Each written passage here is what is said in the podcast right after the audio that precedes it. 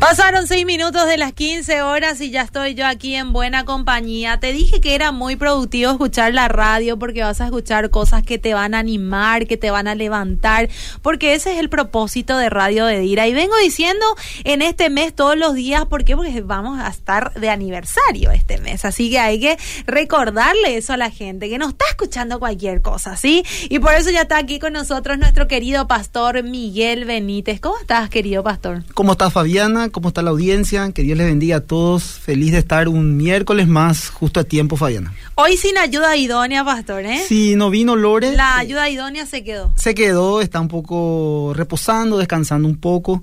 eh, hay muchos virus, la gripe, entonces optó por, por quedarse y le envía saludos a toda la audiencia y a vos también, Fabiana. Bueno, un saludo entonces a Lorena, que seguramente estará súper mega conectada también con nosotros para poder escuchar en este bloque. Bueno, les invito a la audiencia entonces a, que se conecten con nosotros. Sí, estamos en vivo por eh, Facebook de Radio Bedira, así que ingresa a Radio Bedira, entra que estamos transmitiendo en vivo esta programación y vas a, va a ser de muchísima edificación para vos, porque todo creyente necesita, pastor, la santidad. Sí. eh, Debe. Sí, eh, y yo creo, Fabiana, que es una responsabilidad de cada creyente buscar su santidad.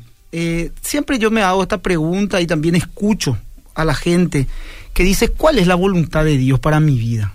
Y nosotros entendemos por medio de la palabra de Dios, Romanos 12, 2 dice que eh, la voluntad de Dios es buena, agradable y perfecta para nuestras vidas. Y, y te, y te dice la gente, bueno, si la voluntad es agradable y perfecta para mi vida, se pregunta cuál es, qué es, cuál es la- esa voluntad. Y la, la voluntad de Dios para nuestras vidas, agradable y perfecta, es nuestra santificación, Fabián.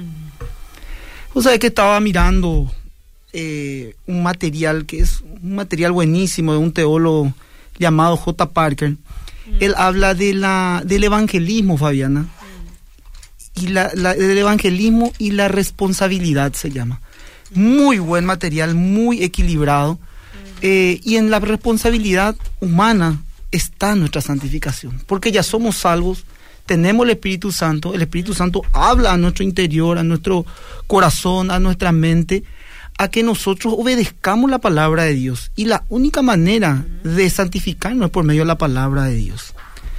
Fabi, la definición de santidad, porque la gente se va a preguntar, ¿qué es la santidad? ¿Qué, es- qué significa la santidad? ¿Cuál es la definición bíblica de santidad? Bueno, santo es ser apartado, consagrado, dedicado.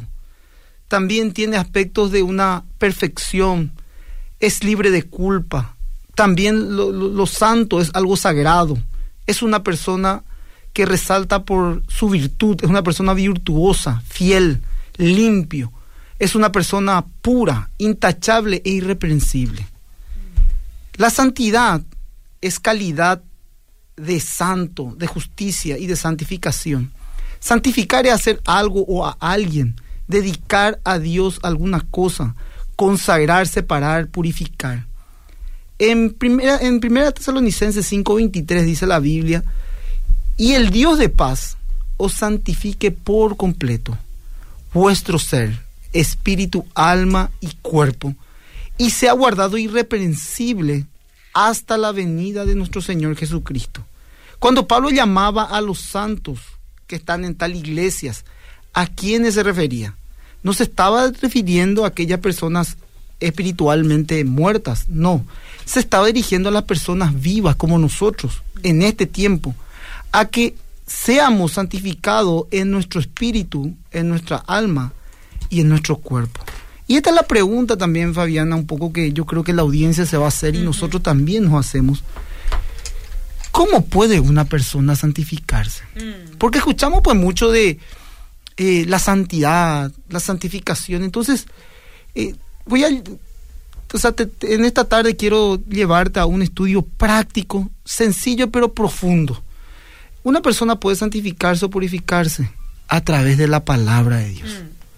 Mi apoyo bíblico, Juan 17, 17, dice el apóstol, santificaos en tu verdad, tu palabra es verdad. También en Juan 15, 3 dice, vosotros ya estáis limpios por la palabra que yo he hablado. En otra versión, por la palabra que yo he predicado. Estas eran palabras de Jesús mismo. ¿Cuándo alguien se vuelve santo? ¿Cómo es eso? Efesios 4, 22 y 24 dice Fabiana, en cuanto a la pasada manera de vivir, despojaos del viejo hombre que está viciado conforme a los deseos engañosos mm. y renovaos en el espíritu de vuestra mente y vestidos del nuevo hombre creado según Dios en la justicia, en la santidad y en la verdad. Y acá hay algo muy importante que analizar en este texto, Fabiana, porque dice despojaos. ¿Por qué yo mm. me tengo que despojar? ¿De qué yo me tengo que despojar? Porque, ¿por qué? Eh, o sea, eh, me tengo que despojar de algo para yo buscar mi santidad. Porque Dios quiere que seas santo o santa. Él te llama a la santidad. Es un mm. llamado a la santidad. Y es la voluntad de Dios que nosotros como creyentes seamos santificados. O sea, vivimos en un mundo y no somos de este mundo. Porque nosotros, Fabiana, al tener a Cristo en el corazón, ya hemos sido apartados, ya hemos sido consagrados y ya no podemos vivir como vivíamos antes. Eh, yo estaba, cuando estaba un poco pensando sobre lo que íbamos a charlar en esta tarde con la audiencia, estaba pensando justamente de que como yo no vengo de una cuna cristiana, mm. vengo de raíces eh, cultural de la religión tradicional, ¿verdad? Eh, católica. Yo nací prácticamente en una cuna católica. Mis padres me inculcaron a esa religión y a la fe. Yo le conozco a Cristo a los 29, 30 años más o menos en mi vida. Y empecé a analizar de cómo era mi vida antes. Y al despojarme de ese viejo hombre, cómo el Señor empieza a obrar y también empieza un proceso, porque también la santificación, Fabiana y audiencia, es progresiva, va de menos a más. Eh, nosotros, los seres humanos, y con algo que luchamos, es contra la paciencia. Pero al fin y al cabo hay procesos que hay que pasar y debemos de someternos al Señor para que por medio de su palabra, de la enseñanza, del conocimiento y de sumergirnos en las profundidades espirituales y la revelación misma que nos va dando a medida que nosotros también nos vamos apasionando por el Evangelio, esto se va dando en tu vida, en mi vida y en la, en la, vida de los creyentes. Lo que a mí me llamaba la atención en cuanto a esto, Fabiana, es que yo conozco gente que hace 10 años está de la mm. misma manera. ¿Por qué? Ningún cambio. Se congrega los domingos, se va a la iglesia, mm. de lunes a viernes vive una vida espiritualmente, por decirlo así, cómoda, y no hay ningún cambio, no refleja algo nuevo en su vida. Conoce la palabra de Dios porque al congregarte, claro, al congregarte mucho tiempo y domingo tras domingo durante muchos años, lógicamente la predicación de la palabra te va llenando de conocimientos básicos. Pero no hay un cambio, no hay un, un, un amanecer espiritual. Y eso yo me, me, estaba analizando, Fabiana, porque la santificación y la santidad tiene que ver con obedecer la palabra de Dios mm. y llevar a la práctica. Por ejemplo, eh, cuando yo en mi proceso de conversión, porque mi conversión no fue radical ni genuina ya de mm. una vez, sino fue un proceso, eh, yo me iba a caminar, por ejemplo, al Parque Carlos Antonio López, Fabián. Mm. Y el Espíritu Santo hablaba a mi mente y a mi corazón. Cuestiones que yo debería de abandonar, de dejar, o incluso personas a que yo le pude haber fallado, que de hecho lo fallé, y que debía de pedirle perdón. Al no hacer eso, yo no iba a avanzar en mi crecimiento. Y se desata una lucha, Fabiana, entre la carne y el espíritu. El Espíritu Santo se manifiesta en la vida del ser humano de una manera caballerosa. El Espíritu mm. Santo es un caballero. Viene a tu vida, viene a tu corazón, pone en tu mente, pone en tu corazón las cosas que debes de abandonar, por ejemplo, Fabiana, noviazgos que no están avalados, por ejemplo, por la palabra de Dios, por líderes espirituales, personas que están negociando su santidad, hablando así, por decirlo, eh, en, intimidad, teniendo relaciones ante el matrimonio, eh, cuestiones que de repente le fallaste a un amigo, le fallaste a una amiga y sos consciente porque sabes que hiciste mal, pero te cuesta poder acercarte, dar ese paso, romper esas barreras. Y el, Señor y el Espíritu Santo trataba conmigo de una manera tan especial que me ponía en la mente situación o personas que yo tenía que pedir perdón. Pero ¿sabes qué pasaba, Fabiana? Yo también le aplicaba como esto, con, autoridad estoy hablando. Porque, exactamente. Yo le y eso es no despojarnos y no someternos, lo que dijiste, ¿verdad? La única manera de cómo llegar a la santidad también. Y sabes que hacía el Espíritu Santo, y yo lo creo. Pues me ponía a esa persona después de... Enfrente. enfrente. Ah. Para que yo pueda decirle, mira, amigo, amiga, te fallé aquel momento, aquella palabra, o aquel gesto mira, fallé contigo, pasó mucho tiempo, pero yo te quiero decir de que te pido perdón eh, por esto que te pudo haber hecho.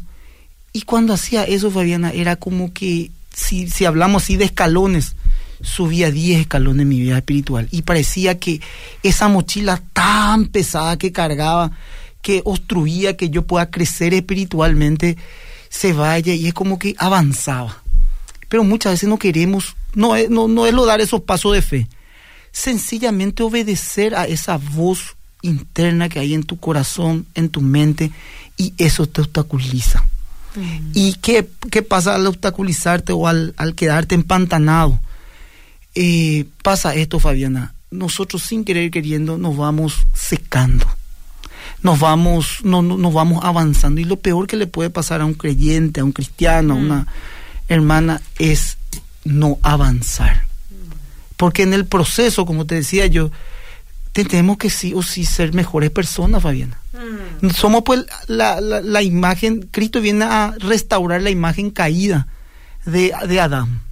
El, el, el, Adán pues es eh, por, por el hombre, por un hombre entró el pecado por Adán y por un hombre entró la vida por Cristo. Ahora, ¿qué te ofrece Cristo? La salvación ¿Qué te ofrece Cristo? La vida eterna. ¿Qué te ofrece Cristo? ¿Cuál es el ofrecimiento de Cristo en, tu vida? Es, vivir con Él en la eternidad. Y un atributo de Dios es que Él es tres veces santo.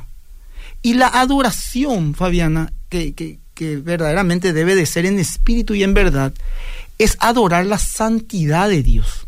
En el Antiguo Testamento el hombre no se podía acercar a Dios. ¿Por qué no se podía acercar? Porque la santidad de Dios te quemaba, o sea, mm. ibas a caer muerto delante de Él, porque su santidad irradiaba un calor que no se pueden imaginar. Imagínate, eh, yo creo que no podemos ni describir quién es Dios, pero es mm. importante que nosotros sepamos nuestro Creador. ¿Y cómo le vamos a conocer a nuestro Creador? Por medio de, de sus atributos, Fabiana. Y un atributo de Dios es que Él es tres veces santo es una característica de Dios. Si vos me decís, ¿cómo el pastor Miguel? Bueno, el pastor Miguel es un señor que mide eh, un metro sesenta, bajito, de constitución mm. eh, flaca, trigueño, eh, amigable, una persona agradable, pelonero, con canitas. Entonces vos me estás describiendo cómo soy yo. Y vos me conocés por medio de qué? De mis características. Mm. Cuando nosotros tenemos un relacionamiento? Cuando empezamos a hablar, que se establece una amistad. Dios también se manifiesta así por el, con, el hombre. Y el mediador entre Dios y los hombres es Cristo. El camino al acceso a Dios es Jesús. Ahora, ¿qué ocurre, Fabiana? Nosotros muchas veces creemos conocer a Dios y le hacemos a Dios a nuestra imagen y a nuestra semejanza. O sea, eh, la palabra de Dios dice eso, pero nosotros creamos un Dios en nuestra mente y nosotros no tenemos el conocimiento bíblico, sus características y sus atributos para saber quién es este Dios. Mm. Porque de Él salió todo cuando no era nada. El sol, las constelaciones, el universo. De su boca habló Dios y hizo todo, Fabiana. Ahora, Dios no lo hizo en un día. Mm. Y nosotros muchas veces queremos que las cosas ya se hagan mm. a, la, a la manera que nosotros queramos, como queramos y en el tiempo que nosotros demandamos. Y imagínate como el ser humano. Y al, cuando Dios no cumple lo que le está pidiendo el ser humano, ¿qué mm. hace el ser humano, Fabiana? Se enoja. Se enoja, se va. Se enoja con Dios. Dice, me enojé con Dios. Pero le conoce a su Dios. Esa es mi pregunta. Y la pregunta que le ha dado a la audiencia. ¿Conoces a Dios? ¿Quién es este mm. soberano, todopoderoso, omnisciente, omnipresente, Mm. este Dios que es tres veces santo, este Dios de amor, este Dios justo. Justamente hoy, pastor, hablábamos en el discipulado con la pastora Lilian de esto, ¿verdad? Que Mira, qué muchos, lindo, qué lindo. Que muchos conocen al Dios de su conveniencia. Ahí está, ahí está. Pero no conocen al verdadero Dios de la Biblia, que es diferente, ¿verdad? Y la importancia de conocer al, al verdadero Dios de la Biblia, ese que vos estás dando ahora su característica y cómo conociendo su palabra. Así es. Lo que pasa es que no hay atajos, Fabiana. Mm. Queremos, pues nosotros, el ser humano es así, busca sí o sí lo más sencillo, lo más simple. Y Dios es un Dios práctico. Y no es simple. Y no es simple, se manifiesta de esta manera. Acercaos a mí, te dice el Señor, y yo me acercaré a vosotros. Da un paso de fe.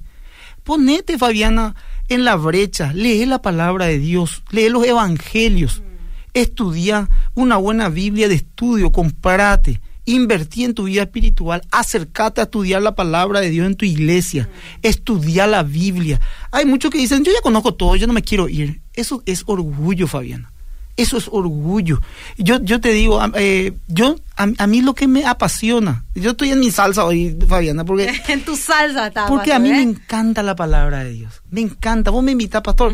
Te quiero invitar a un estudio bíblico, pero es de primeros pasos. Se habla así prácticamente básico, el arrepentimiento. Te vas a ir. Me pastor. voy porque yo mismo miro mi vida, cómo yo me inicié, Mm. eh, mi experiencia, cómo yo marcaba mi Biblia. L- Yo tenía también, era cuando empezaba el, el- el camino cristiano, eh, era difícil también para mí porque el entorno en donde yo- con lo que yo me manejaba era un entorno mundano. Y Mm. yo ya era prácticamente un creyente y medio, era tipo del 007, tenía una Biblia chiquitita, medio Eh. vergüencita. Cuando empezaba a caminar en la fe, ¿verdad? Eh, me, me costaba mucho eh, afirmarme, contar, predicarle a mis compañeros. Al fin y al cabo, eh, después con el tiempo el Señor me dio eso. Pero al comienzo yo no era así y, y yo sabía que las cosas estaban mal, pero me callaba nomás, no quería decir, tenía medio ver- vergüencita. Y con todos esos estudios bíblicos, eh, esto me trae a la mente. Mm. Y eso me mantiene también humilde, Fabiana, porque sé dónde Dios me quitó. Mm. Entonces, para mí, por ejemplo, son términos fundamentales, por ejemplo, la fe, el arrepentimiento. Eh, muchos dicen que viene primero el arrepentimiento, otro la fe. Eh, vienen juntos de la mano, en un mismo momento, en un mismo tiempo. Mm. Así mismo el arrepentimiento y la fe. Y eso hace de que empieces vos a confesar tu pecado, Mm. empieces vos a contarle a Dios cómo vos verdaderamente te sentís, de tus luchas. Y el Espíritu Santo te va convenciendo con esa obra poderosa que hablan en el Evangelio de Juan. Y ahí todo lo que estás leyendo en la palabra de Dios, vos lo estás viviendo. Es milagroso, Fabiana. Es milagroso. ¿Y, cuando, ¿Y después qué pasó, pastor? Cuando empezaron a haber cambios, ¿verdad que es como que eh, eh, refrena eso la maldad? eh, refrena Sí, eh, la manera de sí, desenvolver hasta de las personas del mundo. Es Así como que es. llegó Miguel y esto yo no voy a decir. Esta grosería yo ya no voy a decir Claro. enfrente de él. Ya no te reí Es de los como que chistes. tiene Claro, algo, la santidad te, te, así es. te lleva a eso. Y te, te, te aparta también, Fabiana, porque yo, por ejemplo, le quería a mis amigos, le Mm. amaba, eran eh, compañeros, hasta hoy les amo, les respeto, eh, ellos también me respetan. Pasaron los años, lógicamente, pero yo tu- en mi vida eh, tuve que tomar decisiones. Mm. Por ejemplo, una decisión difícil fue, algo como vos sabés, me encanta el fútbol, teníamos un chat de fútbol. Pero en el chat de fútbol levantaban cosas que no tenían que levantar, por ejemplo, qué sé yo, videos de pornografía o Mm. de repente chicas en, en paños interiores y cuestiones así. Entonces, hasta un cierto punto después dije yo, muchachos, disculpen, voy a tener que salir del grupo. Y les pido perdón, le dije a ellos, porque yo tengo hijas, yo no tengo clave en mi celular, no tengo códigos ni nada, mi hija eran pequeña cuando eso, y yo le dije, si ellas llegan a ver esto, le puede afectar muchísimo. Entonces, yo le, yo le junté a ellos y le dije, por el amor de Dios y también por la, nuestra amistad, no hay ningún problema, avísenme por el privado. Pero yo tomé esas decisiones. Mm. Uno, dos, de mis compañeros, mopio, pastor, medio se burlaron. Mm. Pero otros, Fabiana, valoraron la decisión que yo tomé.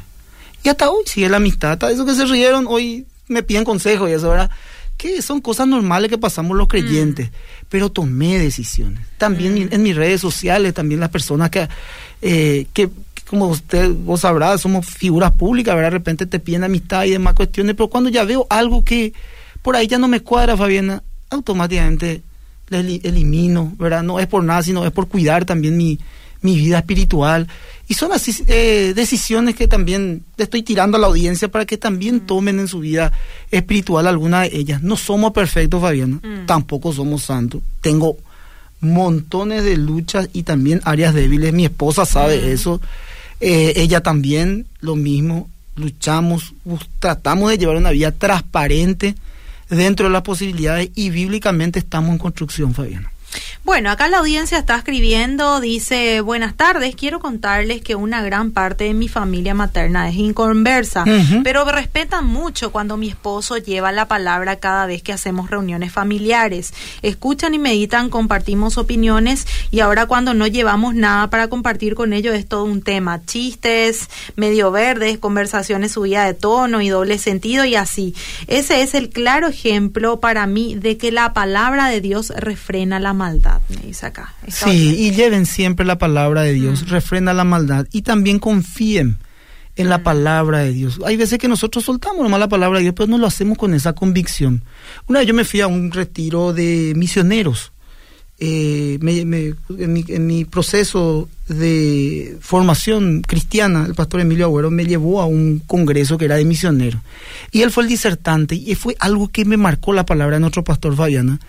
Él dijo esto, un predicador o un pastor o un misionero tiene que estar 100% seguro que lo que está predicando es verdad. Y tiene que tener esa convicción y esa firmeza para poder transmitir a la gente que están oyendo. Mm. Y esa palabra va a ser la que va a hacer efecto. Eso yo, Fabiana, anoté anoté, eso fue hace cinco o seis años mm. atrás, y cuando yo me voy, me toca predicar en un lugar, en la iglesia, donde mm. me voy, me voy convencido, no en mis fuerzas, ni en mi conocimiento, en, mi debilidad me voy eh, hablando así espiritualmente, pero convencido que la palabra de Dios va a ser un efecto. Entonces a esa hermana, vayan, lleven la palabra de Dios y confíen que esa palabra de Dios ya está haciendo un efecto en su familia. Bueno, acá otra hermana dice, ¿y cómo se sabe que la gente no ha cambiado? Porque ahora ya hay muy pocos pastores que hacen seguimiento a sus ovejas, mm. que no asisten a la iglesia y dejan nomás ya. ¿Cuál es el trabajo del pastor? A mucha gente, hay mucha gente que asiste a la iglesia sin conocimiento o de la palabra y así se y así se quejan los pastores sobre la santidad y la gente no sabe ahí ni lo que es ni en qué consiste la santidad. ¿Cómo conocer a Dios si no hay quien, se quien les enseñe? Ya no hay discipulado como antes, se abandonó mucho. La gente que se nos escapan de las manos, dice acá. Bueno, eh, no, no, no, no estoy tampoco eh, enojándome con la gente por la santidad, no, no, eh, nada que ver. Ahora, el trabajo del pastor sí es enseñar, Fabián. Mm. El pastor debe ser un maestro, cada pastor en su congregación yo creo que debe de mm. entregarse a ella, servir a la gente. Mm.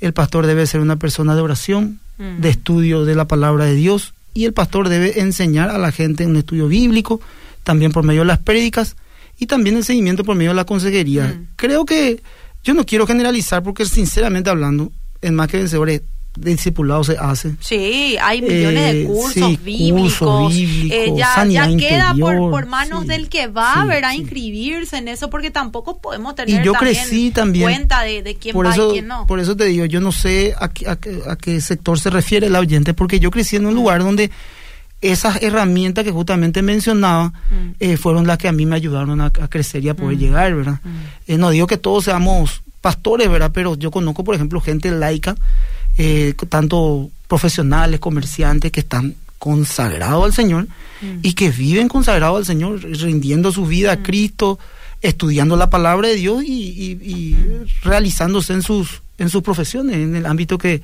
se desarrollan, ¿verdad? Y como te mencionaba Fabiana, en Más que Vencedores, todo eso tenemos.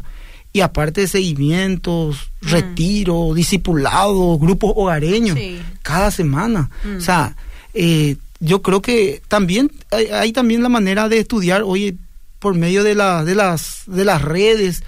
Eh, mm. Hay demasiado, hoy, hoy hay demasiado. Muchas herramientas. Sí, muchas herramientas. Entonces, es cuestión un poquitito de guiarle nomás a la hermana o al hermano que, que, estuvo mm. hablando para que pueda afirmarse en la fe, ¿verdad? Bendiciones, así mismo es como dice el pastor, yo estoy en esa etapa de santificación, le busco a Dios en todo, salí de varios grupos, ya no me río de chistes eh, todo el día, escucho esta radio que me edifica en cada programa y es un tiempo pleno, me encanta esa tranquilidad. Carolina dice acá. Qué bueno, saludos. Acá dice, así mismo, cuando me presento ante la familia de mi esposo es como que respetan lo que van a decir, porque yo día a día publico versículos y hago mi pequeña predicación, los domingos en familia sucede esto, Dios es maravilloso. Yo también me siento así como el pastor, si es que hablan de la palabra de Dios, me prendo, dice acá esta oyente. Me encanta, pastor. Bueno, el tiempo se nos va, pastor. ¿Podemos hacer un resumen de lo que hoy estudiamos? Sí, Fabiana. Mira, eh, primero a Pedro 1, 13 al 16, eh, nos exhorta el, el apóstol Pedro al llamamiento a una vida santa. Y voy a citar este versículo para poder cerrar. Dice, por tanto, ceñid los lomos de vuestro entendimiento, sed sobrio y esperad por completo en la gracia que os traerá cuando Jesucristo sea manifestado. Como hijos obedientes, no conforméis a los deseos que antes tenía, estando en vuestra, en vuestra ignorancia, sino aquel que os llamó es santo.